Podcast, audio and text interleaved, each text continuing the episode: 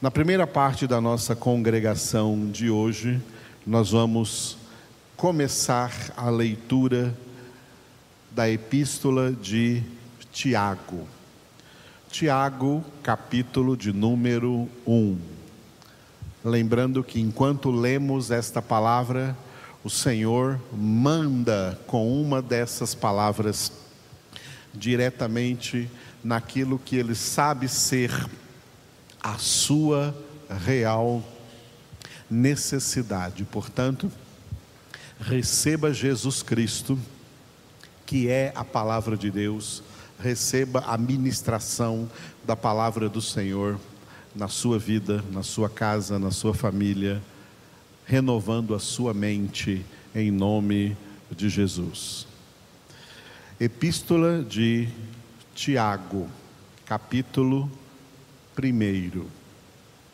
Vamos ler juntos. Tiago, servo de Deus e do Senhor Jesus Cristo, às doze tribos que se encontram na dispersão, saudações.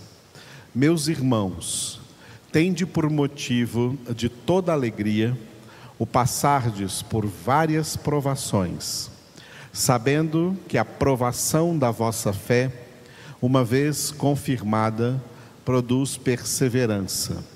Ora, a perseverança deve ter ação completa para que sejais perfeitos e íntegros, em nada deficientes. Se, porém, algum de vós necessita de sabedoria, peça a Deus, que a todos dá liberalmente e nada lhes impropera, e ser-lhe-á concedida. Peça, porém, com fé, em nada duvidando, pois o que duvida é semelhante à onda do mar, impelida e agitada pelo vento.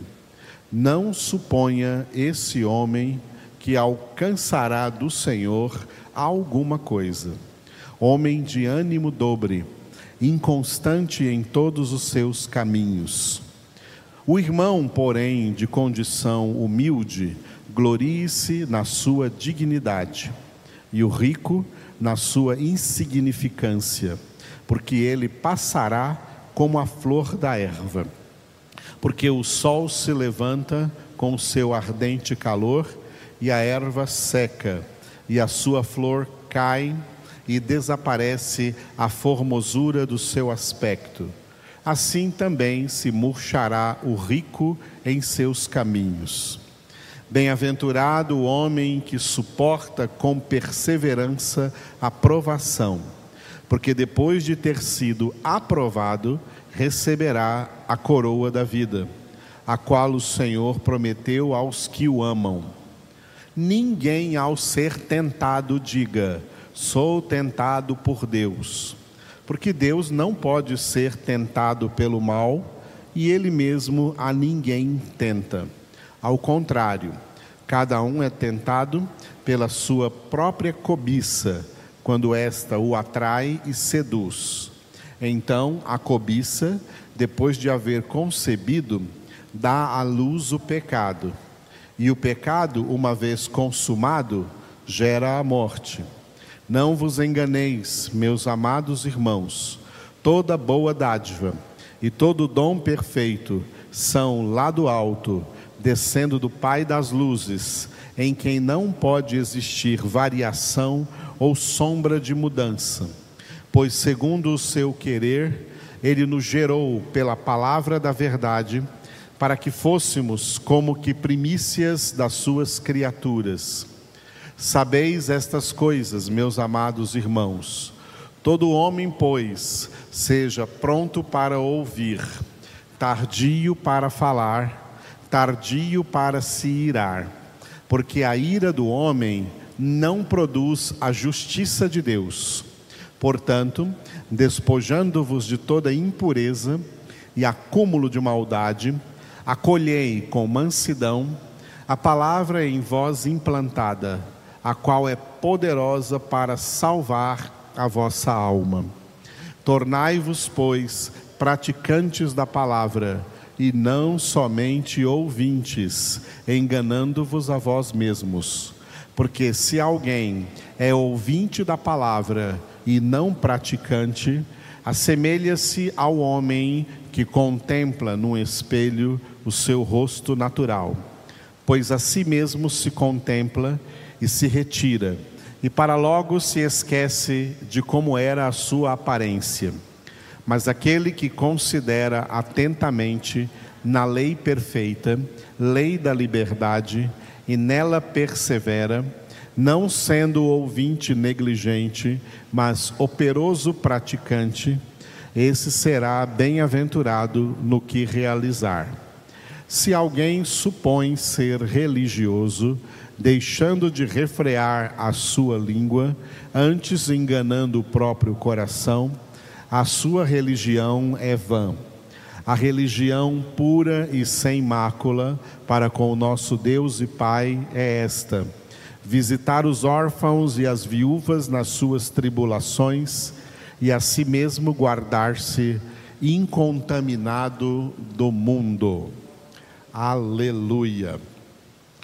Primeira coisa que nós temos que fazer aqui é nesses dois últimos versículos corrigir as palavras religioso e religião. Essas traduções estão incorretas. São traduções que vieram do latim, da Bíblia em latim, que era a língua oficial do Império Romano, mas não é a língua oficial em que o Novo Testamento foi escrito. O Novo Testamento foi escrito na língua grega. E na língua grega, a palavra aqui, no lugar de religioso, versículo 26, se alguém supõe ser religioso, a palavra aqui é adorador e não religioso. Se alguém supõe ser adorador, deixando de refrear a língua, antes enganando o próprio coração, a sua não é religião, aqui é adoração. A sua adoração é vã. E o versículo 7 começa com as palavras: a religião pura. Está errado, é a adoração pura. Isso traz uma grande mudança de conotação quem pegou comigo aqui aula ontem no nosso seminário, nosso Instituto Bíblico Cristo Vive, na nossa aula de ontem, nós explicamos que nenhuma religião salva e que o genuíno cristianismo bíblico não é religião, é vida eterna. Jesus disse: Eu sou a vida. As pessoas que vão para o céu, elas não vão para o céu porque são membros de uma instituição religiosa. Elas vão para o céu porque são membros do corpo vivo de Cristo. Elas são a igreja de Cristo, o corpo de Cristo. A igreja não salva é Jesus quem salva a sua igreja. A igreja de Jesus é composta daqueles que são membros do seu corpo. E os que são membros do corpo de Cristo são aqueles que são transformados pelo próprio Deus nos seus adoradores que o adoram em espírito e em verdade. Nós não somos religiosos, nós somos adoradores. Religiosos têm que nascer de novo ou não entram no reino dos céus. De vez em quando falamos sobre este assunto e ontem na nossa aula falamos mais amplamente. Então, quem não pegou a aula de ontem, ela está aí no nosso site, você pode, está no YouTube, você pode pegar essa aula e aprender a diferença entre religião e a verdadeira espiritualidade do cristianismo genuinamente bíblico. Porque no mundo aí tem um cristianismo que não é genuinamente bíblico. É um cristianismo que foi moldado para ser uma religião cristã. E essa religião cristã também não salva, porque quem salva é Jesus. Jesus é o único Salvador. Tiago, esse Tiago que escreveu esta epístola, ele não era um apóstolo, ele não foi um, um dos apóstolos de Jesus. Jesus teve, teve apóstolo chamado Tiago, irmão de João, apóstolo Tiago, irmão de João, cuja morte foi descrita em Atos dos Apóstolos, capítulo de número 12. Esse Tiago aqui, ele era irmão de Judas. O Judas, que também tem uma epístola aqui, antes de Apocalipse. E esses dois, Tiago e Judas, eles eram irmãos de Jesus por parte de mãe. Por isso que a gente fala meio irmãos de Jesus, né? Half brothers, meio irmãos de Jesus por parte só de Maria. Porque Maria e José tiveram filhos depois do nascimento de Jesus, que Maria concebeu por obra do Espírito Santo, sem a participação de José. Depois, é claro, eles tiveram, como um casal normal, tiveram outros filhos, cujos nomes são citados aqui na palavra de Deus, como por exemplo em Marcos, capítulo de número 6. Ali cita o nome de quatro irmãos de Jesus, nominalmente, entre eles Tiago e Judas, e também fala que ele teve irmãs, não fala quantas irmãs, mas fala que Jesus também teve ali irmãs por parte de mãe, filhas de José e Maria. Tá? Como inutilmente tenta negar o catolicismo romano. O catolicismo romano tenta negar que Maria teve outros filhos com José depois do nascimento de Jesus, e a Bíblia desmente o catolicismo romano nessa e em tantas outras doutrinas católicas. Tiago e Judas, que eram irmãos de Jesus, se nós lermos nos evangelhos, nós vamos perceber que durante o ministério de Jesus, esses irmãos, eles pareciam estar contra o Senhor, não acreditando que o seu irmão mais velho era o Cristo, era o Messias. Só que depois da morte e da ressurreição de Jesus e da subida de Jesus aos céus, nós lemos em Atos capítulo 1 que esses irmãos de Jesus, juntamente com a sua mãe Maria, estavam reunidos lá no cenáculo, junto com os apóstolos e umas 120 pessoas, em dez dias de oração que precederam a vinda do Espírito Santo. E, portanto, eles estavam entre aquelas pessoas citadas em Atos capítulo 2, versículo 4. Ficaram todos cheios do Espírito Santo. Aquele dia, então, tanto Maria, mãe de Jesus, como os irmãos de Jesus, Tiago e Judas, nominalmente, ficaram também no dia de Pentecostes, junto com os apóstolos e os demais discípulos, ficaram cheios do Espírito Santo, foram batizados com o Espírito Santo. Esse Tiago, aqui, irmão de Jesus, que escreveu essa epístola, ele foi nomeado pelos apóstolos, foi nomeado como o primeiro supervisor da igreja cristã de Jerusalém. O que significa supervisor? Supervisor é da onde vem a palavra bispo. Bispo é uma palavra grega, episcopos, que traduzido para o português é supervisor. Esse mesmo Tiago foi o supervisor da igreja, foi nomeado pelos apóstolos como supervisor ou bispo ou bispo da igreja de Jerusalém. Portanto, um homem de Deus e que foi usado pelo Espírito de Deus para trazer estes cinco capítulos aqui dessa epístola de Tiago, que é para nós palavra de Deus. Aleluia. É palavra de Deus.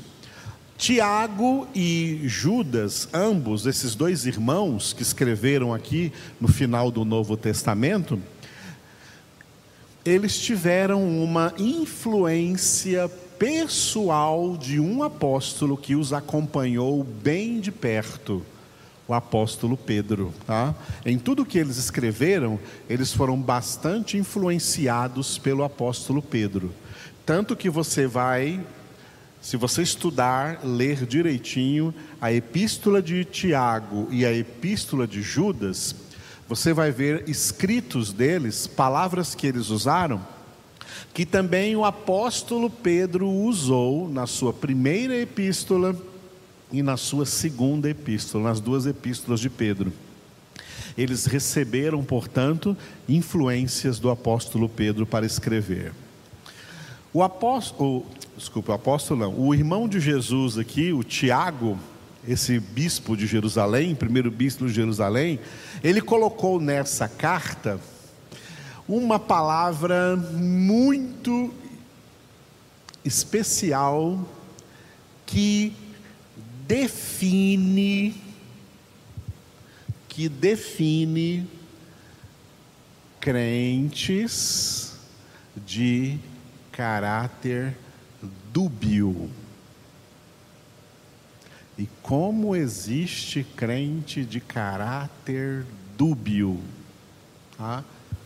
Eu tenho 40 anos de crente, muitos anos de pastor, e como eu reconheço crentes de caráter duvidoso. Crente que não é muito crente.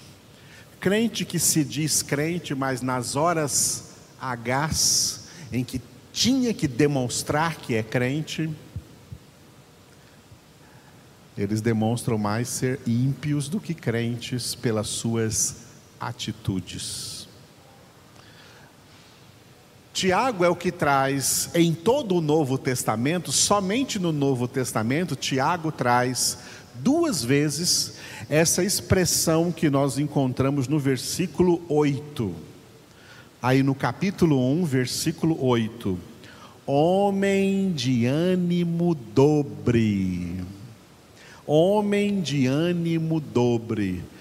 Tiago diz aqui, ó, nestes dois versículos 7 e 8, ó, não suponha esse homem, não suponha esse crente de caráter dúbio, não suponha esse homem que alcançará do Senhor alguma coisa. Homem de ânimo dobre, inconstante em todos os seus caminhos. A palavra de Deus está dizendo que esse tipo de gente não ganha nada de Deus muito menos salvação. Tiago cita aqui homem de ânimo dobre, em Tiago 1,8, e quando nós chegarmos no capítulo 4, no capítulo 4, nós vamos ver também, vamos ver também Tiago citando aí, no capítulo de número 4, versículo 8. Olha, dá até para vocês decorarem, porque capítulo 1, versículo 8 e capítulo 4, versículo 8 também. 1, 8 e 4, 8. São os únicos dois versículos no Novo Testamento que aparece essa palavra ânimo dobre. Tá? 4, 8. Chegai-vos a Deus, e ele se chegará a vós outros purificai as mãos, pecadores, e vós que sois de ânimo dobre, limpai o coração. O que significa ânimo dobre? Dobre vem de, de dupla, de duplo, de duas coisas. Ânimo dobre. Ânimo dobre é uma pessoa que tem dois ânimos. Dois ânimos. Geralmente são pessoas que poderiam ser chamadas de bipolares, que têm dois polos. São pessoas de altos e baixos, que um dia está bem, outro dia está arrasado, outro dia está mal. Deus não quer filhos desse jeito, são pessoas inconstantes. Deus já nos deu tudo para sermos pessoas constantes, pessoas firmes. O que Deus nos deu em Cristo Jesus, espiritualmente, é suficiente para termos uma vida equilibrada em todos os sentidos. O homem de ânimo dobre é um homem desequilibrado, é um homem que não é sóbrio, é uma pessoa que não é firme, é uma pessoa que é claudicante, pessoa que tropeça demais, se desvia demais, ela não se mantém no caminho, ela fica lá e cá. Esse tipo não vai chegar no céu, irmãos, não vai chegar na glória. E como eu já vi como pastor, multidões de crentes desse jeito. Crentes de ânimo dobre, pessoas de caráter dúbio, duvidoso, que você olha para ela e não vê a firmeza evangélica, a firmeza bíblica, a firmeza espiritual, a firmeza na palavra. Tudo que acontece na vida dessa pessoa é motivo de queda para ela, ao invés de ser motivo de perseverança, é motivo de queda essas pessoas não permanecem no Senhor. Quais são as que permanecem no Senhor? Aquelas que obedecem o que está escrito no versículo 21. E esse eu quero que vocês repitam comigo. Eu vou ler uma vez e vocês repitam. Tiago 1, 21. É, Portanto, despojando-vos de toda impureza e acúmulo de maldade, acolhei com mansidão a palavra em vós implantada, a qual é poderosa para salvar a vossa alma. Vamos repetir? Portanto, despojando-vos de toda impureza e acúmulo de maldade, acolhei com mansidão a palavra em vós implantada, a qual é poderosa para salvar a vossa alma. Aleluia. É essa palavra que nós aqui estamos implantando em vocês. Se acolherem, ela é poderosa para salvar a alma. Homens de ânimo dobre, um dos grandes defeitos deles, não acolhem a palavra. Eles rejeitam a palavra. Eles desdenham da palavra. Eles desvalorizam a palavra. Eles não acolhem a palavra. E é por isso que são o que são, homens de ânimo dobre e não estarão no céu. No céu estarão aqueles que acolhem bem a palavra neles implantada. Aleluia. Fiquem de pé, quem está aqui, ore comigo agora. Obrigado, Senhor, por essa palavra, essa primeira palavra que recebemos no dia de hoje. Obrigado pela tua presença falando aqui aos nossos corações, ensinando-nos, ó Deus, que nós fomos alcançados pela tua graça para jamais sermos pessoas de ânimo dobre, porque esse tipo de gente não alcança nada do Senhor, muito menos salvação. Venha curar toda espécie de duplicidade em nossos corações, em nossas almas, em nosso caráter, em nosso interior. Opera em nós a verdadeira firmeza de Cristo, a verdadeira santidade de Cristo, que nós andemos nesse caminho sem vacilar, que nós sejamos como tu dissestes, ó Deus, a Josué, que nós sejamos tão somente fortes e corajosos para não nos desviarmos nem para a direita, nem para a esquerda de nenhuma das palavras deste livro da lei, da Sagrada Escritura, que é a carta magna do teu reino, reino de Deus, reino poderoso. Te adoramos, ó Senhor, por estar hoje falando aos nossos corações e implantando a tua palavra em nossas mentes, em nossas almas, renovando a nossa mente, renovando a nossa vida, tornando-nos pessoas prudentes, pessoas sábias, pessoas sensatas, pessoas equilibradas, pessoas sóbrias, pessoas firmes pessoas inabaláveis, mesmo em meio a circunstâncias difíceis que nós vemos neste mundo. Te adoramos, ó Pai, te adoramos, Jesus, te adoramos, ó Espírito Santo de Deus. Amém. Graças a Deus. Aleluia.